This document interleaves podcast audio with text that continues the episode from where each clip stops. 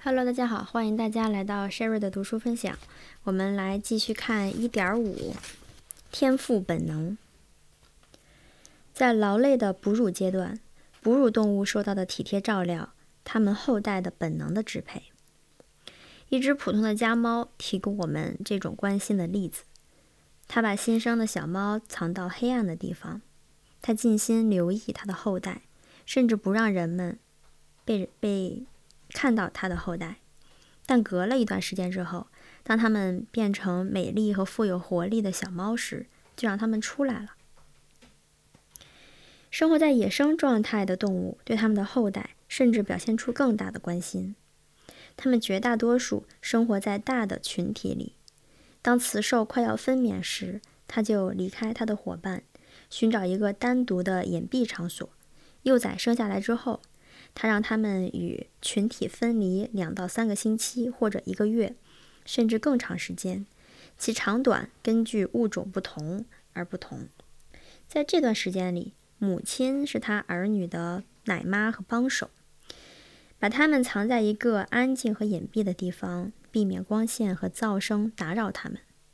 虽然这些幼崽通常天生就有发展的很充分的各种能力，能够站立和行走，但是他们母亲的精心照管，把他们与群体分开，直到他们获得更大的力量，能够使他们适应新的环境。到那个时候，他才把他们带到群体的成员中去。于是，他们就能生活在跟他们有亲属关系的一个群体里。不管是马、野猪、狼还是老虎，这些高等动物的母性本能基本上是相同的。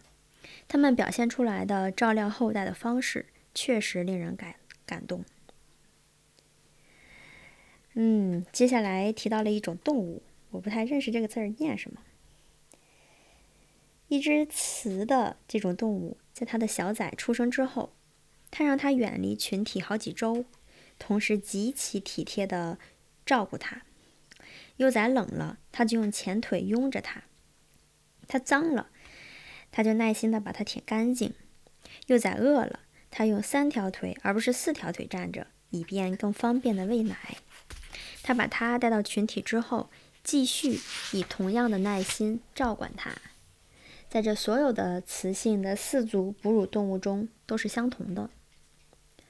有些动物并不满足于寻找一个单独的地方生下它们的后代，他们还千辛万苦地为后代准备一个隐蔽处。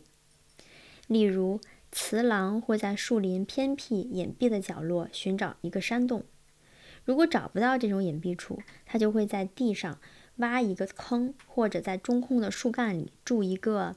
兽穴，它从自己的胸脯上拔下毛，整齐地铺在那里。这不仅给幼崽温暖和保护，而且也能方便地给幼崽喂奶。幼崽刚诞生，在一段时间里，它们的眼睛仍然闭着，耳朵仍然听不见。在这早期阶段，所有母狼都会击退任何企图接近它们幼崽的动物。家畜的这些母性本能时常会遭到破坏，母猪甚至会吞噬掉它自己生下的一窝小猪。而野母猪是最温柔和最富有感情的母亲之一。动物园里关在笼中的雌狮也会吃掉它的幼崽，这就表明天赋的保护本能只有在不受人为的束缚时才能正常的发展。哺乳动物的母性本能更清楚地表明，当幼崽一接触到外界环境时，它们需要特殊的帮助。经过诞生的考验，以及随之而来它们的各种能力苏醒之后，是一段关键时期。此时，幼崽需要与群体分离和休息。在这个时期过去之后，它们仍需要几个月的照料、喂食和保护。一头母畜不仅关心它后代的身体需要，而且还关心它的天赋本能的发展，关心同一物种的又一个个体的形成。这只有在安静和光线昏暗的场所才能更有效的发生。当一头小驹的腿长得脚有力的时候，它学会了识别和跟随它的母亲，外形也更像一匹马了。但母马仍然不允许任何人接近它，直到它变成一匹小马。同样的，一只猫也不允许它的幼崽被人仔细查看，除非在它们睁开了眼睛开始行走。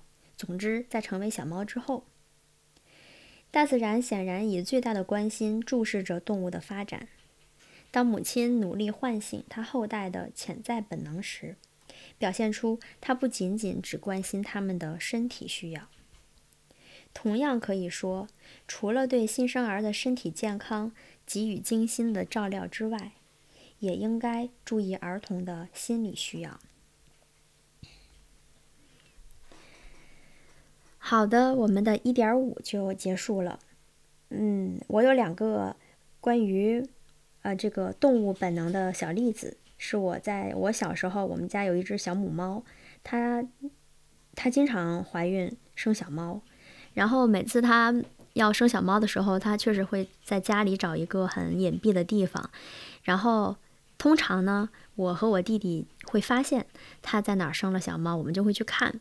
然后我每次看完以后，这只母猫就会非常匆忙的，就是再去寻找一个新的地方，把它的小猫藏起来，一只一只的，就是用它的嘴叼来叼去。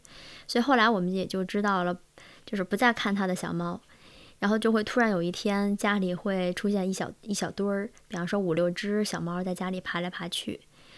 嗯，还有一个例子是我们家的狗。有一只母狗，它一直是被拴在这个院子里。然后有一天，它生了生了几只小狗。然后我们一直以为那个链子对它来讲是很能束缚它的。但是那天呢，我突然从别人家抱来了另外一只小狗来到我们家。啊，刚一进门，它就感受到了那只陌生小狗的存在。到那个时候，我们才发现，它那个狗链子对它来讲早就不起作用了。它早就自己把那个链子咬开了，然后就是陪在那个它生的小狗的身边。当它感受到有陌生的狗来到我家的时候，它立刻就冲了出来，然后朝着那个小狗给咬了咬了过去。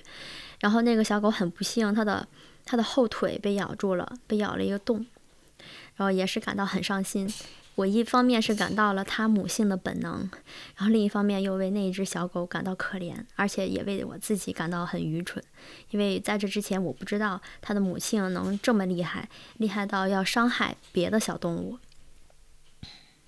而且啊，在那个我才知道它自己自己的力量是完全能够对抗那个狗链子的，但它在它生小狗之前从来都没有自己解开过那个链子，我感觉他。对于人类的这个忠诚度也也是很高，他从来没有想过自己把这个链子咬开，然后去伤害别人，或者是呃离开这个家。